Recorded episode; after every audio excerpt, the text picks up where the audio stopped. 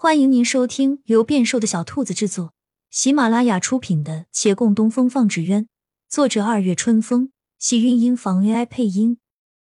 欢迎订阅，期待你的点评。第一百九十三集，这夜似乎格外漫长，即便是一墙之隔，对有情人来说也若天涯海角。天将明。有人早起对镜梳妆，想去叩隔壁的门，又恐扰他清梦，只得踌躇着下了楼。想见的心如此急切，偏偏那人今日贪了睡，直至到日高照，才与孟寻一同下来。他回身相迎，那正下楼的人却忽地顿住，目光在他面上打量，脸色飒然发白。你你，来人视线从他唇上挪开。又无可遏制的瞥见他的脖颈，即便着了高领的衣衫遮挡，但还是能看到些许痕迹。他的脸更是苍白，好半天后才喃喃道：“怎怎么回事？”这话一出，不单单是他，连旁边孟寻都惊讶了，拉他衣袖问：“你失忆了？”他宽袖顺手臂滑落，露出手腕，那筋脉颜色如常。魂不似昨晚，只是这变化无人知晓，包括他自己。他恍惚抽回手，是什么意？洛长青困惑，双颊渐红，向他道：“我这是你啊？”什么我？月兰险些没站住。我怎会如此对你？而且，我怎会一点印象都没有？他愣了一下。看他眼神，又想起方才他称他师傅，这才反应过来，他已经恢复了，比预定期限提前了一个半月，也许有那秋露白的功劳。病好了，他该高兴，只是要立时转变成之前的关系了，没有言明的爱意，没有许诺的余生，仍旧若即若离，劳心费神也不能确定彼此的心。他垂眸笑了笑。我如果说我又被竹片弹到了，你信不信？我应该信吗？那好吧，我其实……他绞尽脑汁编理由，越是急切，却越是心乱，毫无头绪，半晌说不出后话。月兰慢慢走下来，指端轻轻在他唇上摸索，看那浅浅伤痕。被竹片弹到，我不信。我知道。你说是我，我信。啊！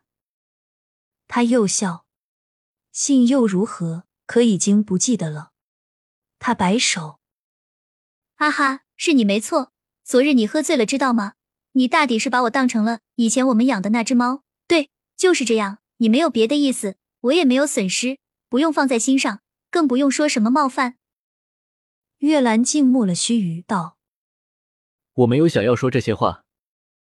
那你要说什么？月兰攥着手，思量半晌，她要说的心意，在那枫叶林中全都倾诉。即便错认了人，可也再说不出第二次。他要表达的爱意，在那个微醺的雨夜，也已告诉了他。那时没有得到回应，同样的话再说，却没有任何意义。他想说，我是有别的意思的。我怎会把你当成宠物？可也不想再视你为神明。我甚至不想将亲昵永远当成冒犯。他似乎做了一场大梦，梦中境遇记不清楚，但醒来只觉心动情也动。那先前退缩的、害怕的、顾虑的，都在慢慢消散。他时而感到清明一片，许多阻碍与迷离就要看开了。就差一点点，他便将这些话说出口了，可还是迟疑了。终究已不是梦中。有人叩门，扰了五味杂陈的心思。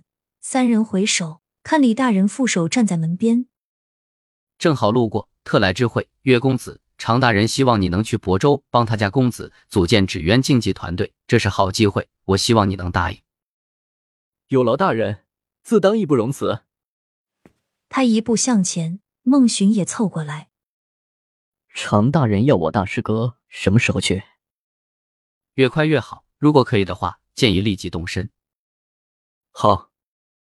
去往亳州的路程不近，他简单收拾一下，又踏上行程。陈化渊倒是说到做到，劝动了其兄长。洪元方此次抽了十数人与他同去亳州，帮长公子团队训练、传授相关技巧以及比赛规则。亳州比维远县大得多，长公子又好友甚多，他那团队全是一些有头脸的公子哥，但凡达官贵族都会卖他们些面子。几番比试下来，又有不少人加入，团队规模渐渐扩大，对于竞技纸鸢的需求也与日俱增。常家公子有着精益求精的品格，事事细问，也十足热心。自己心得一兴趣，心内高兴，就恨不得告诉所有人。因他之功，很快其他各州府也有了竞技团队，这活动慢慢兴起，在百姓中兴起一番热潮。于是，久违的纸鸢一役又重回了人们的视野。离月兰当初立下的半年期限还有些时间。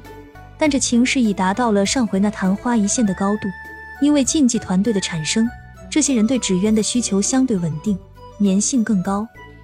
即便是有些地方恭维朝廷，仍想暗搓搓打压，也不会阻碍他们的热情。